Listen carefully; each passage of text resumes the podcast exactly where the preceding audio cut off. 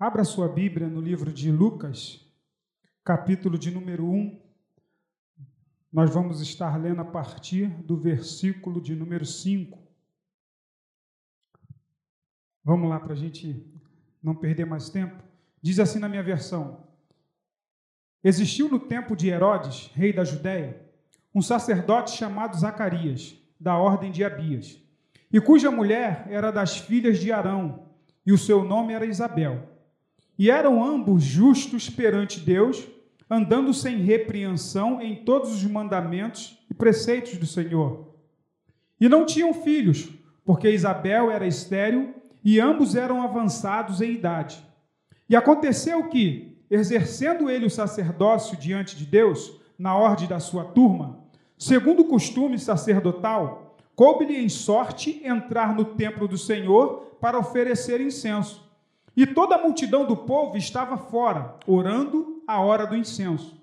E um anjo do Senhor lhe apareceu, posto em pé, à direita do altar do incenso. Zacarias, vendo-o, turbou-se e caiu em temor sobre ele. Mas o anjo lhe disse: Zacarias, não temas, porque a tua oração foi ouvida. E Isabel, a tua mulher, dará à luz um filho, e lhe porás o nome de João. E terás prazer e alegria, e muitos se alegrarão no seu nascimento, porque será grande diante do Senhor, e não beberá vinho nem bebida forte, e será cheio do Espírito Santo, já desde o ventre da sua mãe. E converterá muitos dos filhos de Israel ao Senhor seu Deus, e irá diante dele no espírito e na virtude de Elias, para converter os corações dos pais aos filhos, e os rebeldes à prudência dos justos com o fim de preparar ao Senhor um povo bem disposto. Disse então Zacarias ao anjo: Como saberei isto? Pois eu já sou velho e minha mulher avançada em idade. E respondendo o anjo, disse-lhe: Eu sou Gabriel, que assisto diante de Deus, e fui enviado a falar-te e dar-te estas alegres novas. E eis que ficarás mudo e não poderás falar até o dia em que estas coisas aconteçam porquanto não creste nas minhas palavras, que, se, que a seu tempo se hão de cumprir. E o povo estava esperando a Zacarias, e maravilhava-se de que tanto se demorasse no templo. E saindo ele, não lhes podia falar, e entenderam que tinha visto alguma visão no templo. E falava por acenos, e ficou mudo. E sucedeu que, terminados os dias de seu ministério, voltou para sua casa. Depois de, daqueles dias, Isabel, sua mulher, concebeu e por cinco meses se ocultou, dizendo: Assim me fez o Senhor nos dias em que atentou em mim para destruir o meu opróbio entre os homens. Amém. Pode tomar o seu lugar, querido. Graças a Deus, nós louvamos ao Senhor pela oportunidade que Ele nos dá de poder compartilhar uma porção da palavra de Deus. Louvamos a Deus pela sua misericórdia e pela sua bondade. Bom, o texto que nós acabamos de ler no livro de Lucas, capítulo 1, a partir do versículo 5, fala exatamente de Zacarias, um sacerdote de Israel que viveu naquele tempo, na época do rei Herodes. E os sacerdotes, ele tem algumas funções e uma, algumas características relacionadas à sua posição. Ele, em primeiro momento, ele age como um representante de Deus junto ao povo. Tem também a função de oferecer sacrifícios agradáveis e também de ensinar a lei. Existiu no tempo de Herodes, e segundo alguns estudos relacionados a este rei, era um homem perverso, era um homem de coração mau, e ele era da linhagem da, da, de Edom. E isso me chamou muita atenção, porque até então eu não tinha esse conhecimento. Me despertou. E mesmo sendo ele um homem mau, um homem cruel, um homem difícil de lidar, ele tinha em seu coração uma pretensão de criar, e assim ele fizera em sua época, alguns templos, não só relacionados à adoração ao nosso próprio Deus, mas também para, para poder fazer média em relação às outras e às demais religiões. E ele tinha sobre os seus ombros a acusação de vários e de alguns crimes. Isabel, que era mulher de Zacarias, era uma das filhas de Arão. E outra coisa interessante é que a gente percebe que sendo Isabel e Zacarias maridos, marido e mulher, eles eram irrepreensíveis. Era um casal que tinha dentro de si, ou na sua característica, algo interessantíssimo. E dentro disso, nós podemos tirar alguns ensinamentos. Isabel e Zacarias, eles andavam, eram justos. Isabel e Zacarias guardavam os mandamentos do Senhor e viviam debaixo da graça do Senhor. Preste bem atenção nisso. Guardar os mandamentos do Senhor. Alguém que você pode olhar e ver neste alguém que não haja repreensão. Alguém que a gente poderia dizer que, se não tivesse sido concebido pelo pecado, seriam quase que perfeito. Pois é essa circunstância que a Bíblia nos mostra, nos mostra a respeito deste casal. Isso é bacana de se ver. Imagine você ser obediente, guardar a lei. E quando nós falamos de lei e ser obediente, isso nos faz reportar um pouco mais atrás com relação ao próprio povo de Israel. Um povo que, mesmo debaixo de, da graça do nosso Senhor, viviam em situações que eles tinham dificuldade de guardar, que eles tinham dificuldade de obedecer, que era a própria lei. Mas só que a história desse casal ela não está resumida, ela não está finalizada no fato deles guardarem a lei, nos fato deles guardarem o mandamento, no fato deles serem justos diante de Deus e nos fato deles, ser, deles serem obedientes. O livro de Lucas, ele continua discorrendo sobre a história e falando a respeito deste casal, e aí vem a parte crucial com relação a Zacarias, sacerdócio em Israel, e a Isabel, a sua mulher. Segundo o relato do livro, ela era estéril, não podia ter filhos, ela não podia gerar. E, e, e não gerar e não ter filhos, principalmente naquela época, era algo doloroso, era era algo que machucava, era algo que era praticamente impertinente. E há algumas classificações para, para, que eram dadas às mulheres que tinham a madre cerrada. Há algumas classificações que era direcionada às mulheres que não podiam gerar. E aí eu fiquei me deparando diante disso e fui verificar e me debruçar em cima dessas classificações que eram dadas às mulheres que não geravam, que eram dadas às mulheres que não podiam ter filhos. E era algo duro, e difícil. Uma das classificações, a mulher que não gerava, era considerada e chamada de maldita. Era praticamente, tinha sobre ela a condição de maldição. Se você não gera, é porque alguma maldição recaiu sobre a sua vida. Se você não gera, quem sabe é porque você não tem a bênção do Senhor sobre a sua vida. Se você não gera, é porque a misericórdia do Senhor não alcançou a sua vida. Isso era de alguma maneira um meio até que meio que machista. Mas não para por aí.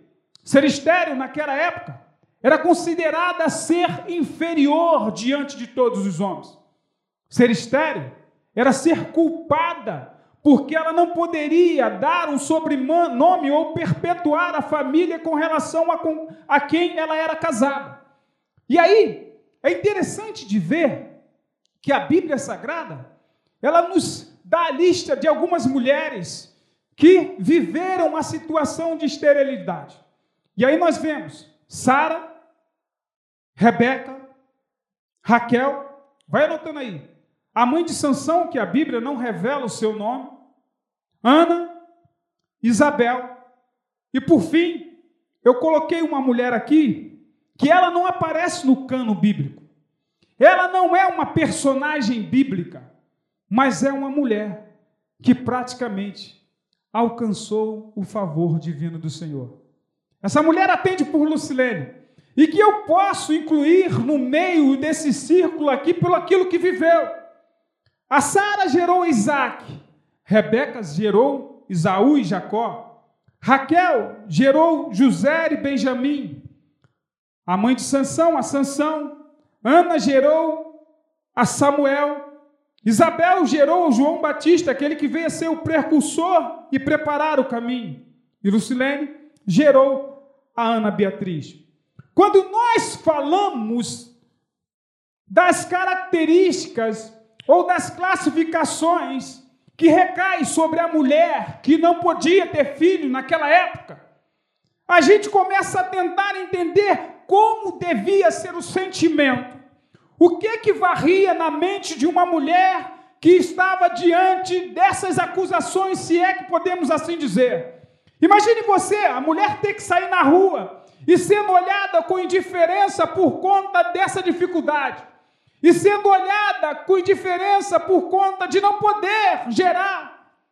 E isso, com certeza, atraía e trazia sobre a sua vida algumas questões psicológicas duras, severa e que contribuiria para que essa mulher pudesse estar gerando intimamente vários quadros psicológicos que atravaria sua vida e que permitiria que ela não conseguisse mais avançar.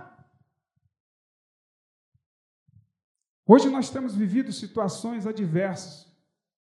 E é interessante ver que a gente já até oramos aqui nesta noite por conta de pessoas que depois dessa pandemia, o número de pessoas com problema de ordem mental aumentou muito. O índice já era grande por conta das circunstâncias, adversidades do dia a dia das nossas vidas. Mas esse índice dobrou. Podemos dizer que triplicou. E essas mulheres que nós citamos aqui, com certeza, viveram isso de uma forma muito mais dolorosa. Mas o bom dessa história toda é saber que, mesmo assim, essas mulheres foram fortes, não se deixaram levar pelas acusações, não se deixaram levar pelas palavras e pelas classificações que estavam diante de, da sua vida, não se deixaram totalmente envolver, ainda que com dor, ainda que com angústia, elas não se curvaram diante disso e acreditaram. E nós podemos citar uma aqui, Sara, antes mesmo de abrir a madre, a sua situação de desespero, sabendo que existia uma promessa sobre a vida dela e sobre a vida de seu marido Abraão, tomou algumas atitudes que, quem sabe, foi precipitada, mas de fato tudo tinha relação com o plano de Deus, e assim o fez. O mesmo caso aconteceu com Rebeca, que ficou tão agoniada por ver que a sua irmã ia, ia, ia, ia procriando, que a sua irmã ia abrindo a sua madre e ela não abria, e ela falava: Eu preciso de um filho, senão eu vou morrer. E essa morte, ela estava relacionada com o espiritual e não somente com o físico e com o material. Eu preciso de filho, dai-me filho, senão eu vou morrer. Ana é outra que nos chama bastante atenção. A sua história, o seu momento, a sua entrega, o seu desejo, o coração ardente, não perdeu a fé, foi até o templo, e já não tinha mais força de clamar ao ponto dos seus lábios apenas balbuciar. Aleluia. A angústia na alma, a dor no espírito já era tão grande, ela já estava tomada de tal força que ela já só balbuciava, ela queria, ela desejava. E o Senhor contemplou a sua vida. E o Senhor lembrou de Ana. Essa relação que nós temos, já foi o tempo, essa relação que nós temos de ver as dificuldades que essas mulheres enfrentavam por conta disso, ela provoca em parte o que nós chamamos de ansiedade.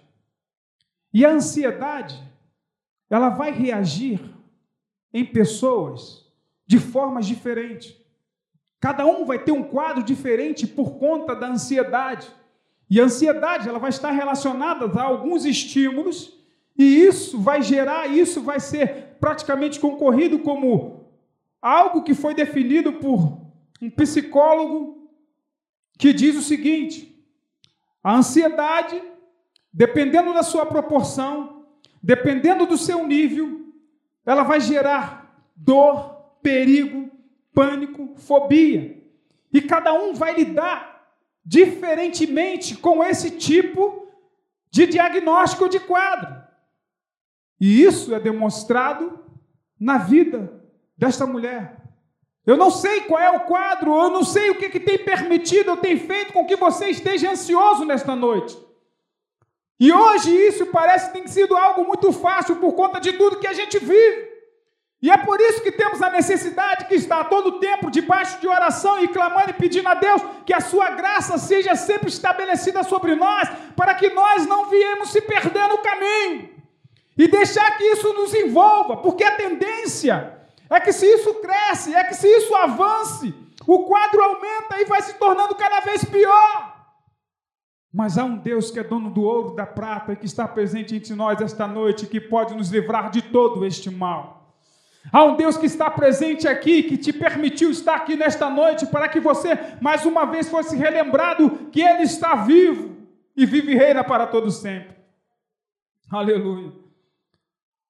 O sacerdote Zacarias, exercendo o seu sacerdócio, era costume.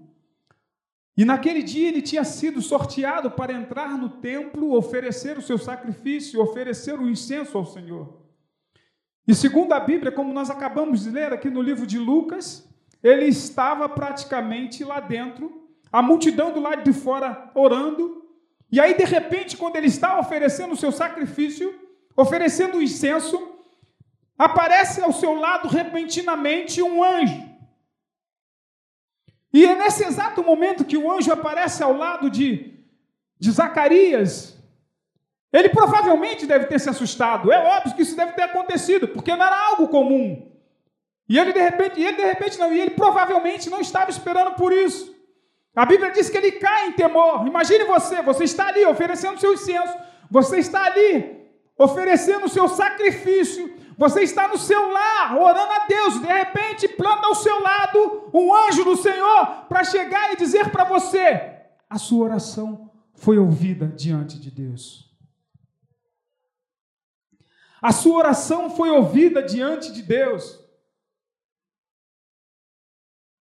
Quanto tempo provavelmente Zacarias estava orando? O anjo disse para ele: Não temas.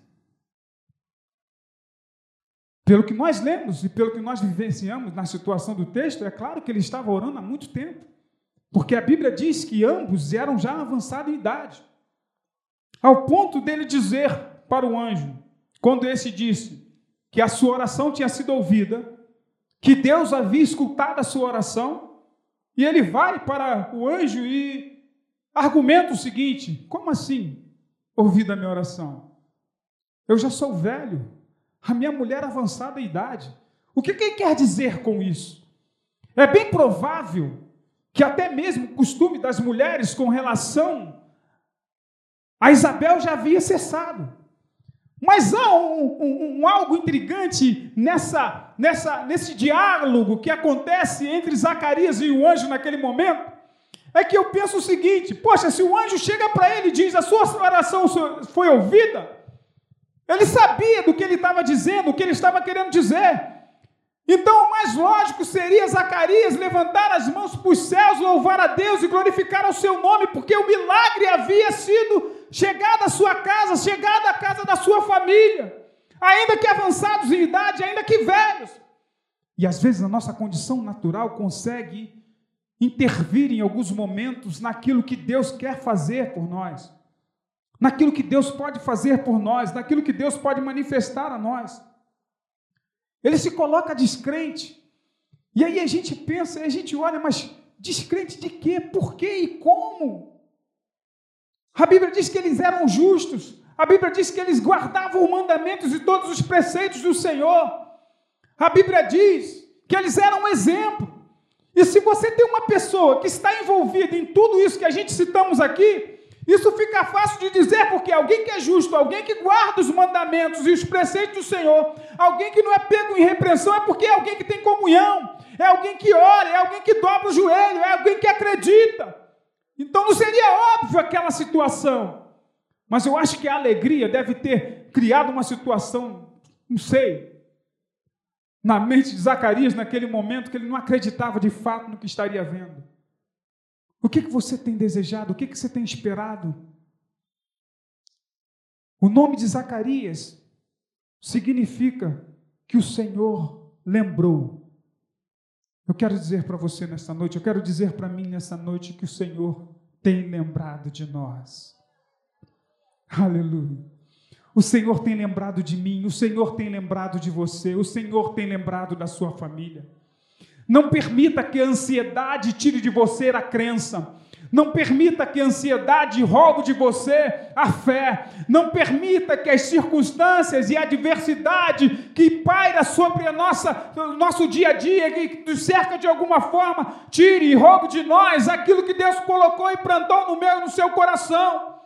É que às vezes a necessidade, a nossa visão natural, ela quer estar à frente e quer que seja o nosso tempo, só que não é no nosso tempo, o tempo é do nosso Deus, porque é tudo por Ele e para Ele, porque a dele pertence todas as coisas. O tempo é de Deus, não importa a idade, não importa o tempo. Eu não sei qual tem sido algo que você tem desejado muito. Foi orado aqui nesta noite por votos quem sabe quantas filas, quantos votos, quantas campanhas fez Zacarias e a sua mulher Isabel para poder ser abençoado por Deus. E talvez quando eles não mais imaginavam, Deus chega e presenteiam eles com a boa dádiva de Deus. É assim, o tempo é de Deus.